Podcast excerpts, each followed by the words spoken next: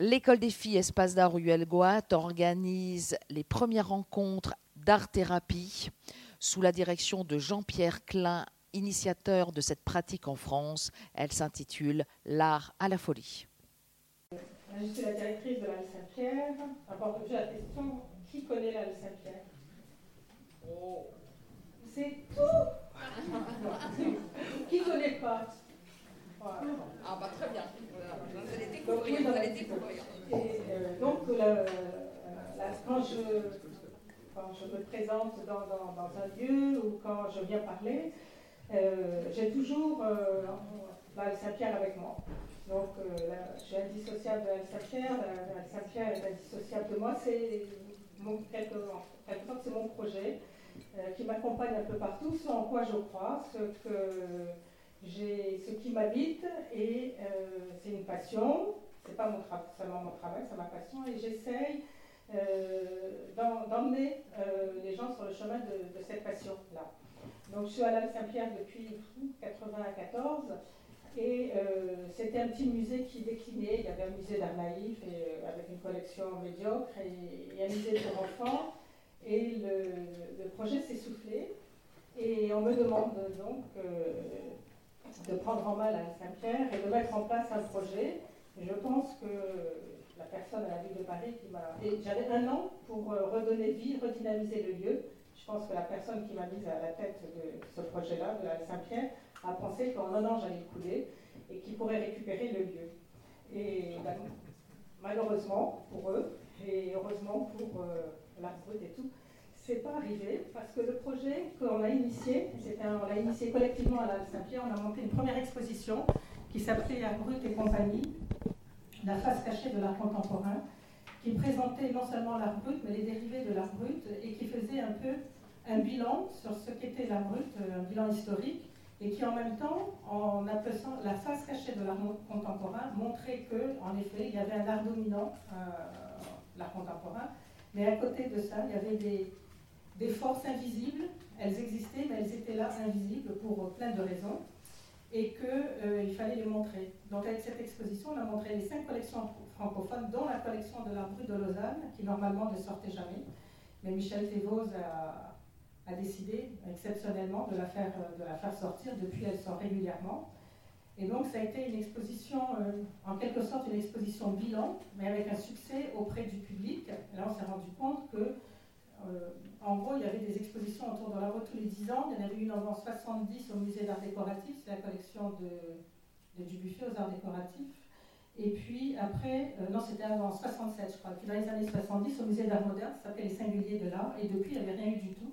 Donc ça faisait 20 ans sans événement majeur autour de, la brute. Donc ça a été non seulement un événement majeur, mais ça a touché le public, ça a touché les médias, ça a touché euh, un peu l'institution. Et, euh, et, ça a surtout donné pour la Saint-Clair euh, son, cœur, sa philosophie et la route à suivre. Donc maintenant, on a fait une soixantaine d'expositions, pas seulement axées sur l'art brut, mais sur les formes invisibles de l'art. J'apprendrai à personne, il y a quand même un art dominant qui occupe un peu tout l'espace médiatique. Puis à côté de ça, il y a d'autres formes d'expression. Euh, l'art brut n'en est qu'une, des seules, il y en a beaucoup d'autres. Et elles n'ont pas de lieu. Il y a beaucoup d'artistes qui existent et qui, enfin, qui sont, mais qui n'existent pas, pour reprendre ce que vous disiez. Et compte fait, maintenant, je vais retenir cette phrase, on leur donne l'occasion d'exister, d'avoir la reconnaissance qu'ils méritent. Donc, au bout de, je dis beaucoup et donc, hein, mais je vais essayer de ne pas le dire trop, et donc, euh, l'année dernière, on m'a proposé de prendre en charge euh, la direction d'un ouvrage euh, de la route au Citadel Masno. Et c'est pas anodin non plus que Citadel Masno, qui est un peu la maison de référence pour les beaux livres d'art, prenne le risque de s'attaquer à la brute, ce qui était pour moi la preuve que ça y est, la brute était installée dans, dans, notre, dans notre quotidien, dans notre, dans notre histoire et dans notre culture. Et pourtant, l'art brut ne fait pas partie de l'histoire de l'art. J'essaie de vous expliquer tout ça. Ça a son histoire maintenant.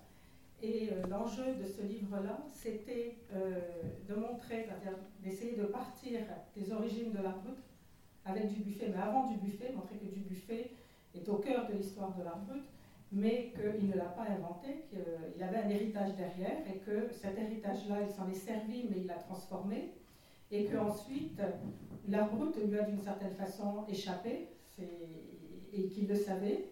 Euh, il ne s'est pas opposé, même si pendant très longtemps il a essayé de contrôler le, mot art brut, mais ça lui a quand même échappé. Il a d'une certaine façon euh, accompagné le mouvement et accepté que ça lui échappe, mais surtout, il nous a laissé une collection, la collection de l'art brut qui est à Lausanne. La France n'en a pas voulu, c'est pour ça qu'elle est partie à Lausanne. Et il a laissé beaucoup d'écrits, et il a laissé une pensée, qui est une pensée toujours active, une pensée vivante, euh, qui, auquel euh, j'ai apporté quelques livres pour vous lire quelques, quelques passages justement de ces livres. C'est une pensée auquel on peut toujours faire référence parce que euh, c'est une pensée, on va dire presque politique, une pensée qui nous permet non seulement de repenser l'art, mais de repenser la création, de repenser la culture, de repenser la société et surtout de repenser l'humain. Donc pour moi, l'art brut, c'est euh, évidemment c'est une passion, mais c'est aussi, pendant très longtemps, les premières expositions, je montrais l'art brut, j'essayais de transmettre ce qu'était l'art brut. Puis au bout d'un moment, je me suis rendu compte que ça m'avait transformé, moi. Et que quand je pensais, quand je parlais, je ne parlais pas comme je parlais avant, je parlais euh, forte de l'art brut.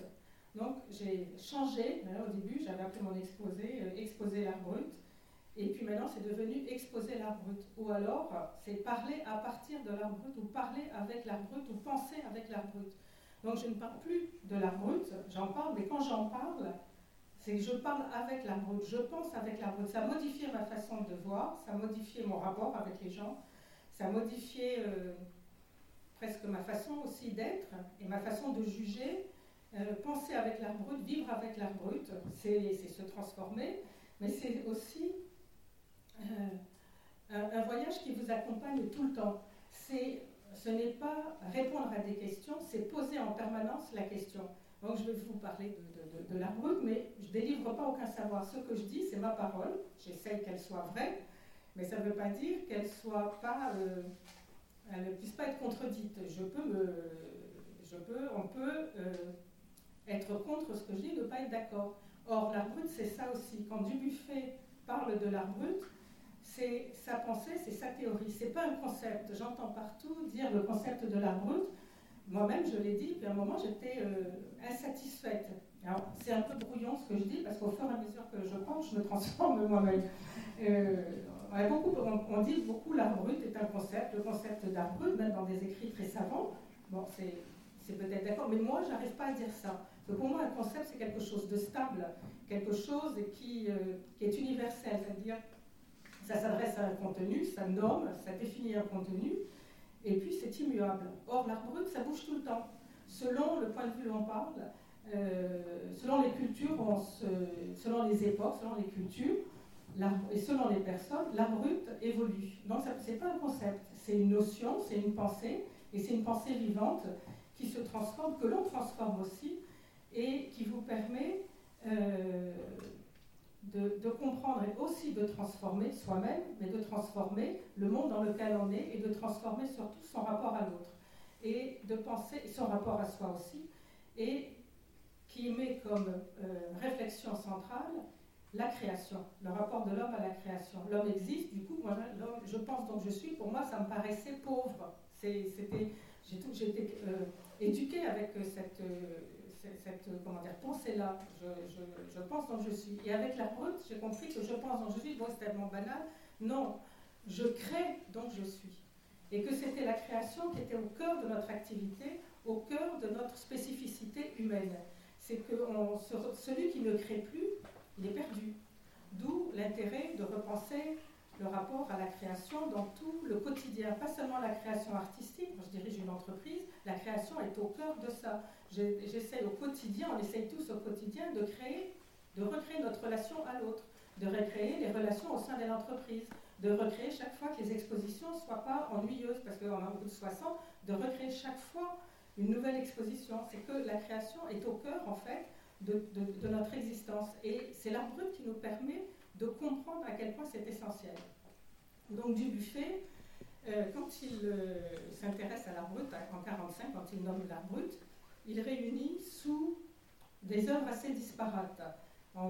pour faire bref, hein, parce que sinon je vais vous ennuyer, puis c'est long l'histoire de l'art brut, il réunit ce qu'on appelle l'art des fous, il réunit les médiumniques et il réunit les excentriques, les, obsessionnels, les grands. Des gens comme Facteur Cheval, par exemple, il n'était ni fou ni médiumnique, c'était un original, un excentrique qui avait euh, d'un coup qui a une vision et puis qui met en œuvre toute sa vie cette vision, qui passe pratiquement nuit et jour à créer son rêve de pierre. Ce n'est pas une folie euh, pathologique, mais c'est un, voilà, un excentrique, c'est un, original. Donc toutes ces, toutes, euh, ces personnalités, ces personnes-là, du buffet les réunit, il nomme ça l'art brut. Mais ça existait avant. Euh, il y avait une sorte de, préhistoire de l'art brut, et notamment les aliénistes, les premiers psychiatres qui se sont intéressés à, l'art des fous. Je vais reprendre un peu euh, des notes parce que j'ai des petites, des petites citations à vous donner, mais c'est parti. Alors, Alors, les premiers aliénistes, fin du, fin du 19e, 19e siècle, Jean-Pierre du 19e, siècle, milieu du 19e siècle, il y a plusieurs psychiatres qui s'intéressent aux productions de leurs patients dans l'hôpital psychiatrique et qui ne regardent pas ça uniquement comme un matériau clinique, mais avec d'une façon plus humaniste en accordant de l'intérêt et euh, un jugement positif sur leur production. Ils voient le caractère artistique. Avant, il y en a quand même eu un qui s'appelait. Alors, il y avait aussi le mythe du génie créateur, Van Gogh, tout ça. Si on est génial, si on est un génie, c'est qu'on est un Enfin, le génie fou, si on est un génie, si on, est fou, ça a poursuivi pendant très longtemps le regard qu'on avait sur les grands génies créateurs. il y a Van Gogh, il y a Camille Claudel, il y a Hölderlin, bon, tout ça c'est le mythe quand même du génie fou. Mais les, les psychiatres s'intéressent, alors il y a le premier psychiatre, c'est Cesare Lombroso, je ne sais pas si vous l'avez connu, si vous avez entendu parler de lui, c'est un psychiatre italien. Il écrit son livre L'homme de génie et lit le génie non seulement à la folie, mais à la dégénérescence. Tout le monde est anormaux. Les criminels, ce sont des dégénérés inférieurs, et puis les génies, les artistes en sont la variante supérieure. Donc ça pose un petit peu de problème, et ces thèses-là, les thèses de Lombroso, ont été reprises par le régime nazi, et il y a une grande exposition en 1937 qui s'appelait L'art des dégénérés, où étaient associés ensemble euh, les avant-gardes artistiques et aussi l'art des, des malades mentaux. Donc les avant-gardes étaient considérés comme des avant-gardes dégénérés. Il y avait aussi des musiciens dedans, il y avait Schoenberg, il y avait aussi la musique, le swing. Donc tout ce qui était considéré comme l'avant-garde, c'est-à-dire qui, cassait les codes de la tradition, était considéré comme de la folie. Mais la deuxième génération d'aliénistes deviennent plus humanistes et ne reconsidèrent pas la production des malades mentaux comme le signe de la, de, dégénérescence, mais euh, positif ça, le regardent d'une façon plus généreuse et, euh, pas de façon négative, mais de façon positive, accorde un intérêt artistique à ces œuvres-là. Donc là, on passe à une stratégie humaniste de la part des, psychiatres. Et un des psychiatres les plus connus, et en Allemagne, pas tellement connu en France, du moins sur le tard, parce qu'avec la guerre, ses écrits n'ont pas été traduits, c'est Hans Prinzhorn. Et euh, peut-être que Jean-Pierre, nous en parlera tout à l'heure, c'est dans le livre, on a si bien écrit mais Hans Prinzhorn, lui, mais tout explique que euh, dans chaque être humain, la spécificité humaine, c'est qu'il y a une pulsion première, une pulsion primaire créative. Et que c'est cette pulsion primaire qui est le, propre de l'être humain et que personne n'y échappe. Et ensuite, elle se développe sous la pression d'une autre pulsion, enfin de cinq autres pulsions. La pulsion, alors là, il faut que je recherche parce que mon pulsion, je ne connais pas par cœur. Alors, est-ce que je retrouve ça? Non. Il y a la pulsion de jeu, la pulsion d'ordre et d'organisation, la pulsion symbolique, la pulsion numétique. C'est-à-dire que cette pulsion première est là, et ensuite elle se organise, elle donne forme euh, grâce à la pression d'autres pulsions. C'est ça, Jean-Pierre? Oui, la pulsion décorative. Pulsion décorative, voilà. Donc, c'est cette, pulsion créatrice qui est. Euh, pour nous, maintenant, ça paraît normal, mais à l'époque, ce n'était pas, pas, pas évident de penser à cette pulsion originelle, cette pulsion première, à l'œuvre, dans toute œuvre, que ce soit une œuvre d'art ou, autre chose. Donc, les fous n'échappaient pas à ça, c'est-à-dire que le, fou euh, était soumis à cette pulsion-là comme l'homme normal. Donc évidemment, Dubuffet, euh, cette, ce livre-là et cette thèse-là a énormément influencé des artistes surréalistes, des artistes comme Paul Klee, qui avait visité Princeton, comme Max Ernst ensuite, et le livre, il écrit un livre qui s'appelle, qui a été traduit en français très tard, Expression de la folie. Ce livre a bouleversé les surréalistes qui l'ont introduit en France. Et Dubuffet ne peut pas ne, pas ne pas l'avoir lu, mais surtout il a visité l'exposition Princeton et il a été influencé, probablement, même énormément, par les thèses de, de. La deuxième influence, c'est euh, les médiumniques. Les médiumniques, c'est le spiritisme qu'on appelle le mouvement spirit. C'est une doctrine et une pratique euh, d'invocation des défunts par le truchement des médiums. C'est-à-dire euh, le plus grand des, spirites, ça a été Victor Hugo qui faisait tourner les tables. C'est-à-dire qu'on convoque les esprits et les esprits vous parlent. il faut penser aussi, maintenant ça nous paraît bizarre de, penser qu'on peut faire tourner les tables et qu'on peut euh, entrer en, conversation avec les esprits, mais il faut penser que le mouvement spirit est né à la fin du 19e siècle, au moment de l'exode rural, où les gens allaient travailler dans, les mines ou dans les villes. Donc c'était l'industrialisation, c'était euh, euh, aussi une certaine pauvreté, et les gens qui partaient vivre dans les villes étaient du coup déconnectés de leurs origines, de leurs ancêtres, et ils avaient besoin pourtant de retrouver le lien avec euh, leurs ancêtres, les morts, et le spiritisme leur retrouvait ce moyen-là, c'était une sorte de, euh, de religion laïque, de euh, retrouver le lien, de, d'exercer quand même leur croyance et leur foi. Donc le spiritisme s'est développé dans, dans, beaucoup de milieux, et, et, notamment chez les femmes, puisque dans la brute, je fais juste un petit écart pour pas que je l'oublierai tout à l'heure. Il y a beaucoup de femmes dans la route, les gens s'étonnent. D'ailleurs, il y a eu des expositions sur euh, les femmes artistes dans la brute et on essaye maintenant. À Vienne, À Vienne, oui, et de dire, oui, euh, voilà, de s'intéresser, le mouvement féministe qui s'intéresse aux femmes, parce ça ne m'intéresse pas du tout. Je ne vois pas ça, la brute et les femmes, comme un mouvement féministe. Il se trouve que euh, pendant longtemps, l'art était réservé aux hommes, parce que les hommes sont les créateurs, donc les créateurs, ça peut être que des hommes, et les femmes, tout au mieux, pouvaient être leurs muses, mais en tout cas pas les créateurs.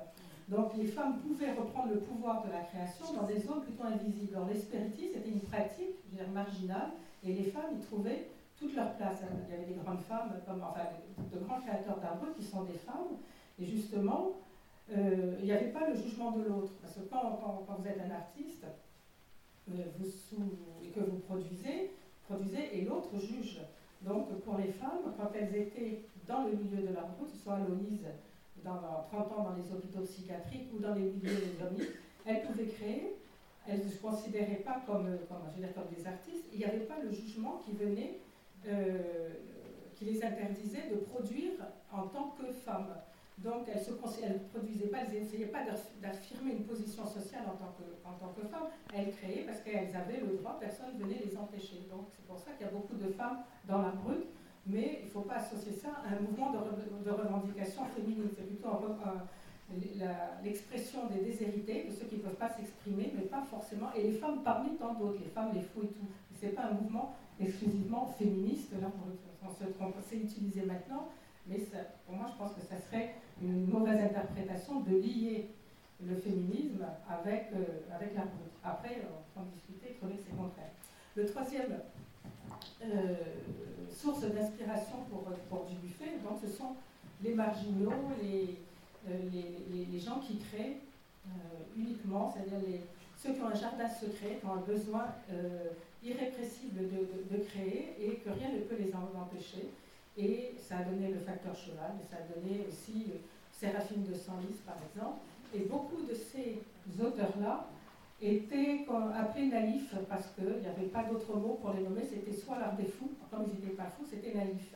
Et euh, la différence, je ne vais pas faire la course sur euh, l'art naïf, la différence quand même entre l'art naïf et l'art brut, c'est que bon, l'art naïf a quand même un modèle. Ce sont des, autodidactes, mais euh, qui ont comme modèle l'art académique. Ce sont des non-professionnels de l'art, mais qui euh, s'inscrivent euh, dans, l'influence de l'histoire de l'art, qui n'essayent pas d'en sortir, et qui ont comme modèle l'art académique, mais ils n'ont pas appris à dessiner. Donc, Séraphine de, de Senlis était classé art naïf. Mais quand on regarde maintenant les dessins d'art naïf avec ce que l'on sait de l'art brut, on se rend compte qu'elle est tout sauf naïf. C'est pas justement ces bouquets, quand on regarde de près, ne sont pas des beaux petits bouquets très, dans, dans la représentation, dans la figuration, comme l'art naïf. Quand on regarde dedans, c'est très charnel, c'est très érotique, c'est très chargé, c'est très pulsionnel. Donc c'est à la limite le contraire de l'art naïf. Donc euh, Dubuffet euh, regroupe toutes ces œuvres et les nomme, je veux dire, art brut. Du coup, qu'est-ce qu'on fait, je veux dire, avec ça? C'est quand même pas, pas très facile à penser après la route, puisque la route, ce n'est pas une école, euh, ce n'est pas un mouvement.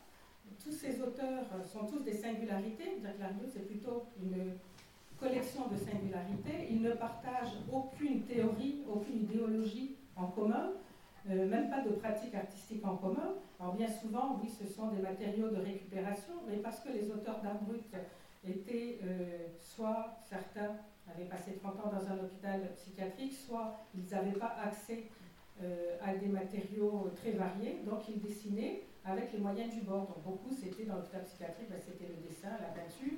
Et puis pour ceux qui sont chez eux, ben, c'est beaucoup des environnements, c'est des, matériaux de récupération, c'est du bricolage. Donc il y a une sorte de familiarité à travers les moyens de production, parce que c'est des moyens de production réduits, mais il n'y a aucune euh, pratique artistique euh, en commun. Donc d'une certaine façon, l'art brut n'existe pas a priori.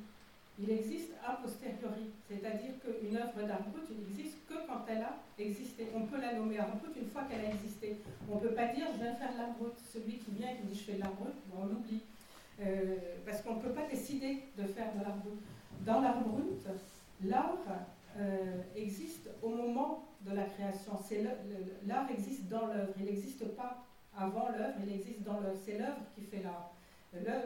L'art se, euh, se, prend forme au fur et à mesure du geste créateur. Donc dans l'art brut, l'art existe a posteriori.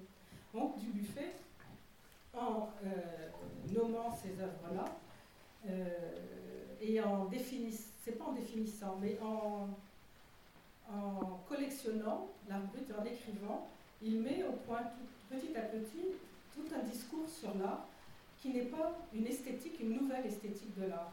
Toute la pensée de Dubuffet repose sur ses positions anticulturelles. Et son, de, parmi ses, écrits les plus, les importants, il y a le livre De chevet à avoir, Asphyxion de culture, vous avez lu Asphyxion de culture?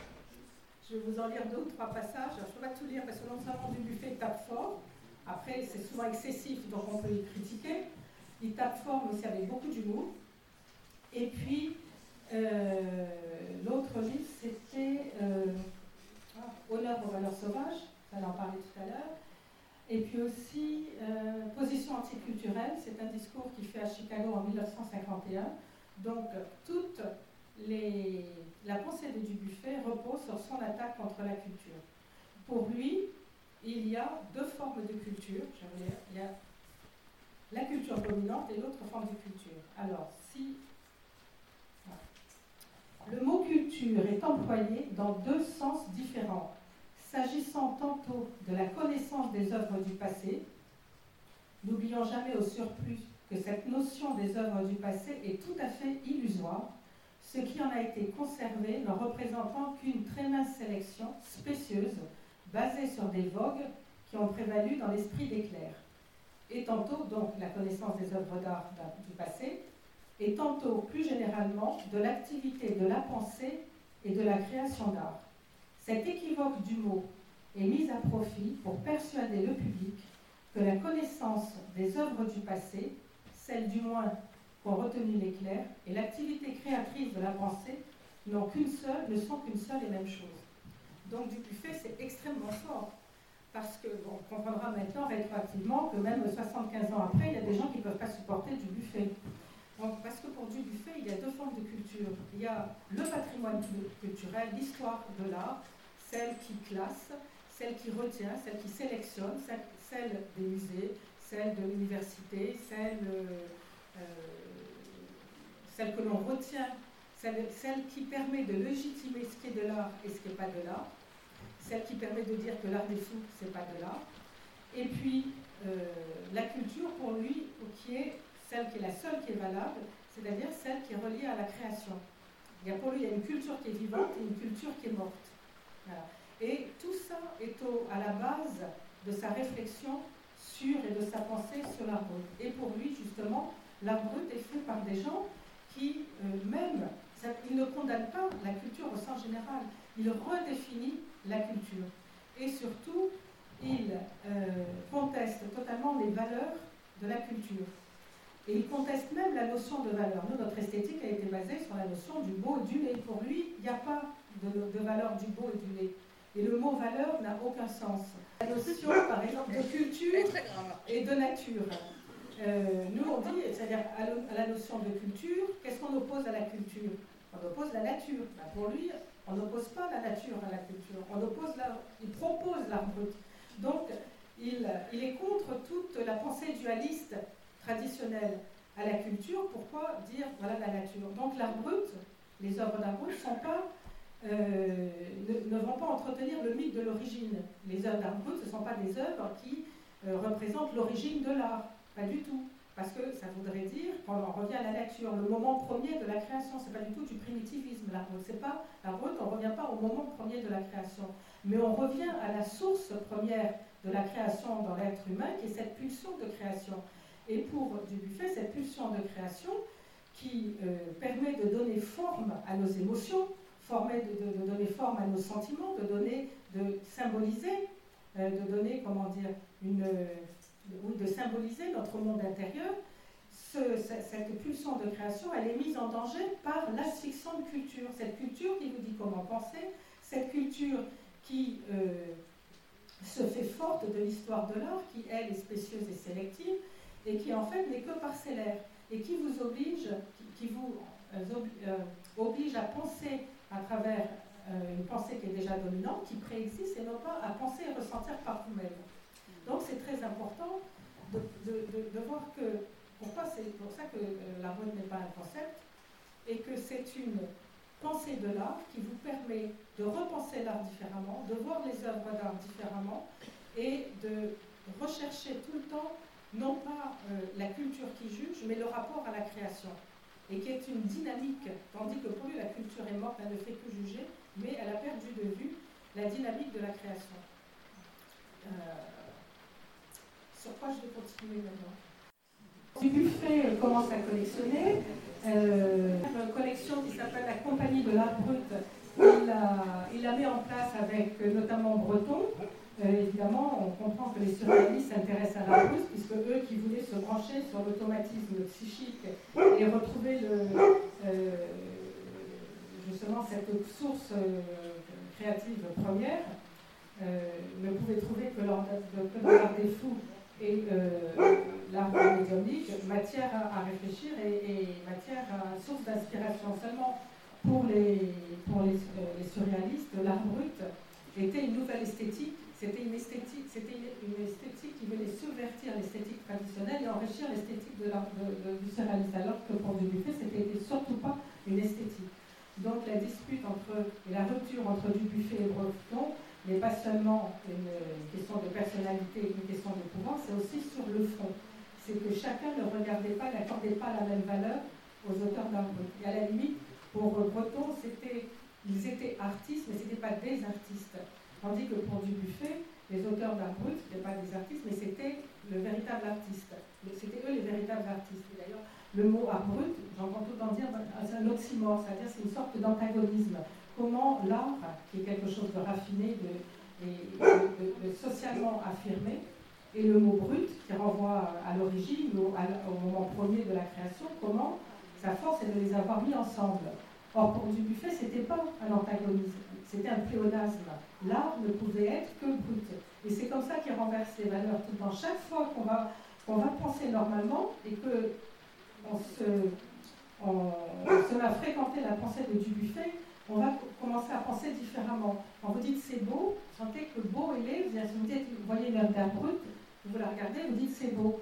Au bout d'un moment, ça n'a pas de sens de dire c'est beau ou c'est pas beau. C'est intense, euh, ça vous touche. Mais il n'y a pas une vérité dans l'œuvre d'art brut. Cette vérité, elle est là que subjectivement. Elle, ne vient pas euh, infirmer ou confirmer une valeur. Le beau et le laid n'a rien à voir avec brut. Par contre, ça peut vous faire horreur, ça peut vous. C'est pas parce que c'est laid. Même vous avez des œuvres brut qui sont éminemment construites, qui sont très. Et tout d'un coup, euh, elles vous dérangent, mais parce qu'elles mettent le doigt justement sur ce fameux malaise dans la culture. C'est-à-dire que vous ne savez pas où les mettre, ni dans la société, ni dans la culture, mais même à l'intérieur de vous-même. elles vous ébranlent, c'est-à-dire que ça ébranle vos valeurs, ça ébranle votre rapport à la culture. C'est pour ça que la est dérangeante. C'est sa force, c'est qu'il vous oblige à tout transformer, votre savoir, mais aussi vos propres expériences de l'art et de la réception de l'œuvre d'art. Donc du buffet, évidemment, fait des émules. Après la collection de Dubuffet, euh, il y a d'autres collections qui s'ouvrent, mais à l'époque de Dubuffet, tous les gens qui se sont intéressés à l'art brut étaient des artistes. C'est la grande différence avec maintenant. Les premiers collectionneurs, Dubuffet, Breton, euh, étaient des artistes. D'autres collections se sont ensuite ouvertes, mais c'était aussi initié par des artistes. Et chaque collection autour de brut a reflété euh, le, goût ou le regard du collectionneur. autre, une des autres collections qui est très connue, qui la fabuloserie, c'était, a été initiée par un architecte artiste, Alain Bourbonnet, qui lui était plus axé sur l'art populaire. Donc c'est une collection euh, qui s'appelle pas l'art brut, parce que Dubuffet pendant longtemps a voulu garder le monopole de l'art brut pour pas que l'art brut soit, euh, comment dire, euh, ah, s'éloigne trop, pardon? Oui, mais c'est euh, qui s'éloigne trop de, sa pensée. Et donc, il y a eu plein, plein de collections, ce qui amène maintenant aussi à dire que l'art brut s'est dilué, que l'art brut s'est appauvri parce qu'il y a trop de collections qui s'éloignent de l'art brut. Et c'est un jugement que, qui m'a dérangé, mais que je pouvais partager. Et maintenant, au bout de 30 ans, je me dis, mais non, c'est pas comme ça qu'il faut penser c'est que la brut a révolutionné notre regard et notre sensibilité. Du coup, on s'est ouvert et qu'on est prêt à accepter d'autres formes d'art et que la brut en représente la plus radicale, mais qu'il y en a d'autres, formes d'art aussi qui existent et qui sont plus, allées vers l'art populaire. Du Buffet n'était pas trop sensible à l'art populaire euh, sous l'héritage de l'art populaire. C'était plus l'art des fous, mais pas, euh, pas faire le brocante, tout ça. Donc, chaque collection représente la sensibilité de, l'artiste qui a initié sa collection et montre que cette révolution en fait du regard qu'on a porté sur, euh, sur l'art et sur la culture. Donc, que faire maintenant avec l'art brut Je veux dire, euh, quelques années après, 75 ans après du buffet, l'art brut est rentré à l'université, l'art brut rentre euh, dans les médias, rentre dans le marché de l'art, rentre un peu partout. Est-ce que c'est un bien? Est-ce que c'est un mal? Euh, ah oui et non, on ne peut pas penser comme ça non plus. On ne peut pas trancher. Euh, il y a d'une part, euh, on va dire l'art culturel, du buffet avec sa complexité, et puis il y a une autre voie, celle de l'art brut, beaucoup plus radicale, qui est celle de l'art brut. Est-ce qu'il faut choisir entre l'une et l'autre? Euh, Est-ce que moi, je vais dire, euh, voilà, si j'aime l'art contemporain, ben, un certain art contemporain, je ne peux pas aimer l'art brut. Ben, si j'aime certaines formes d'art contemporain, puis voilà que j'aime l'art brut aussi. Si j'aime l'art brut, est-ce que je ne peux plus aimer l'art contemporain Mais ben non, je peux aimer les deux. Et c'est souvent difficile. Alors comment on fait pour, pour aimer les deux? Euh, C'est essayer de comprendre, de ne pas essayer de dire, d'avoir un discours honnête, que c'est la même chose. Euh, je vois beaucoup d'expositions maintenant où on, mélange ensemble brut et l'art contemporain, parce qu'il faut casser les frontières. Mais non, il y a des frontières. Entre l'art brut et l'art culturel, il y a des frontières. Ça, justement, il y en a un qui a euh, intériorisé toute l'histoire de l'art il fait référence à l'histoire de l'art, et quand il crée, quand un artiste professionnel crée, il crée pour un public, euh, il a un savoir acquis, il va façonner son œuvre, et ensuite il s'adresse à un public, et il s'adresse à un marché où il est prêt à être confronté au regard de l'autre. L'œuvre d'Arbre, dans sa forme la plus radicale, est une œuvre pratiquement autiste qui ne s'adresse à aucun public. L'artiste crée pour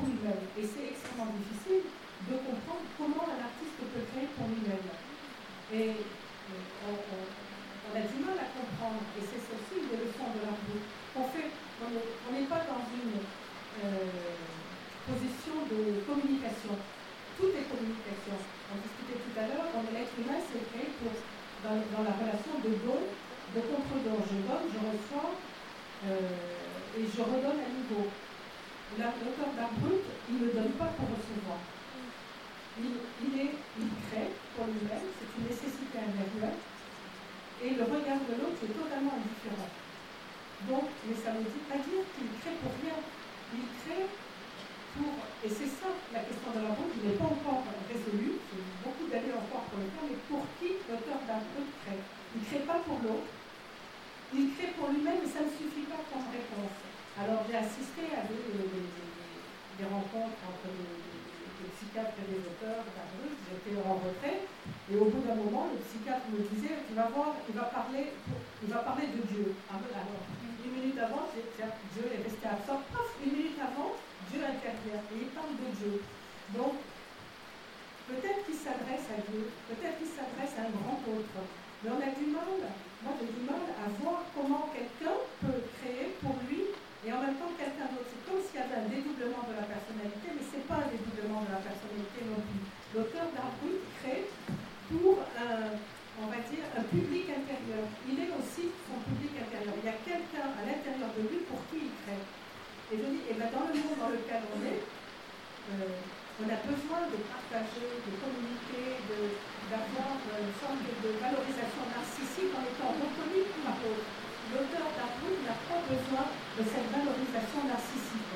Et c'est une des plus grandes leçons. C'est-à-dire si on arrive à être renforcé grâce à ces leçons de l'Arwood, tous les auteurs d'Arwood ont été considérés comme des marginaux, comme des fous, comme des anormaux. Et la force de Dubuffet, c'est de venir d'inverser la valeur, de dire que l'anormal, c'est pas l'auteur d'Arwood, c'est nous. Et de porter des, sur la, culture dominante, le regard de l'arbitre. C'est-à-dire de juger la culture dominante à partir de ses marges et d'inverser du coup le rapport de force.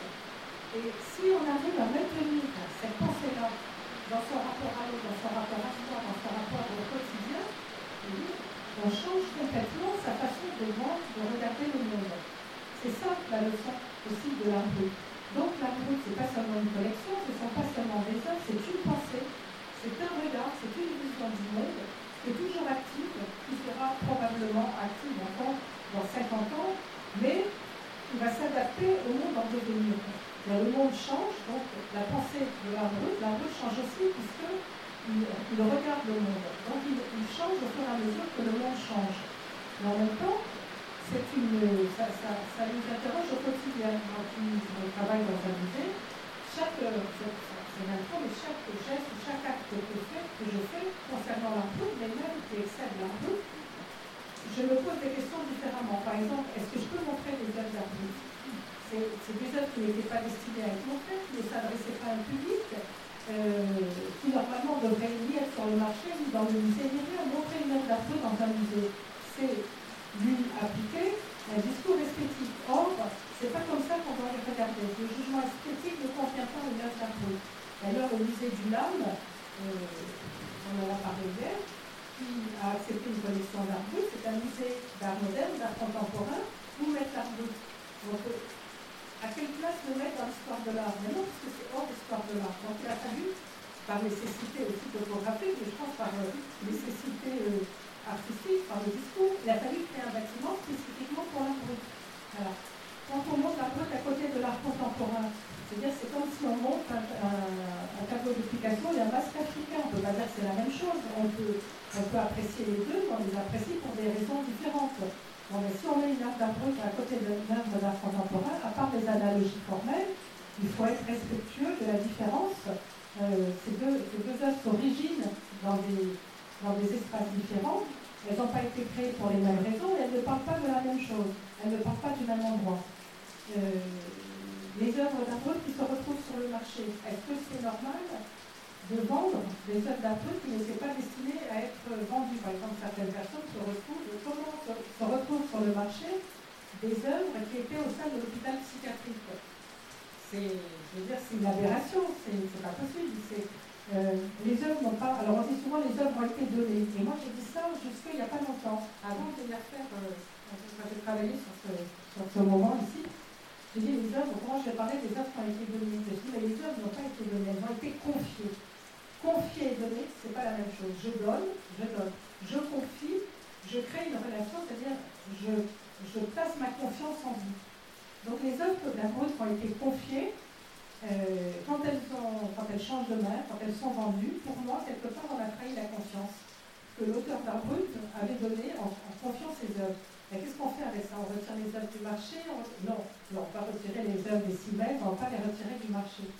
Donc, on fait avec. Mais faire avec, ça veut dire d'avoir conscience que quand on, euh, on a affaire avec l'art brut, chaque fois, on touche des sujets sensibles, c'est-à-dire qu'on touche à l'éthique. Et ne pas faire comme si c'était pas grave, comme si c'était normal que tout aboutisse dans, le marché ou qu'une œuvre, sa finalité, c'est l'user. Non, c'est pas forcément normal. Maintenant, c'est comme ça, mais on le fait en ayant conscience que quelque part, on a transgressé. Et que cette transgression, il faut apprendre à la prendre en charge. Il ne faut pas la délier, elle est là, elle existe, mais qu'est-ce qu'on en fait?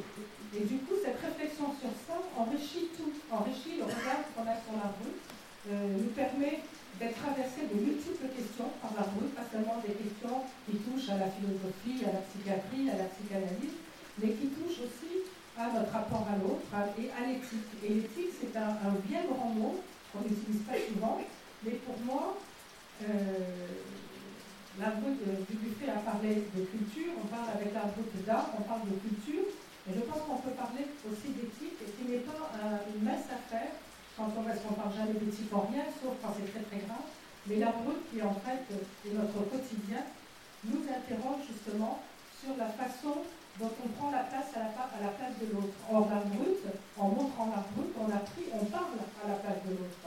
Et le discours de Dubuffet, c'est un discours, mais il, a pris la parole des autres pour, en pensant, euh, je pense que pour le mieux, pour, en étant avec une, volonté de euh, faire reconnaître, donner de la valeur à des œuvres qui étaient invisibles et qui avaient de la valeur et à rendre, euh, euh, à rendre toute leur humanité à des gens avec qui on, avait enlevé la parole ou à qui on n'avait jamais donné.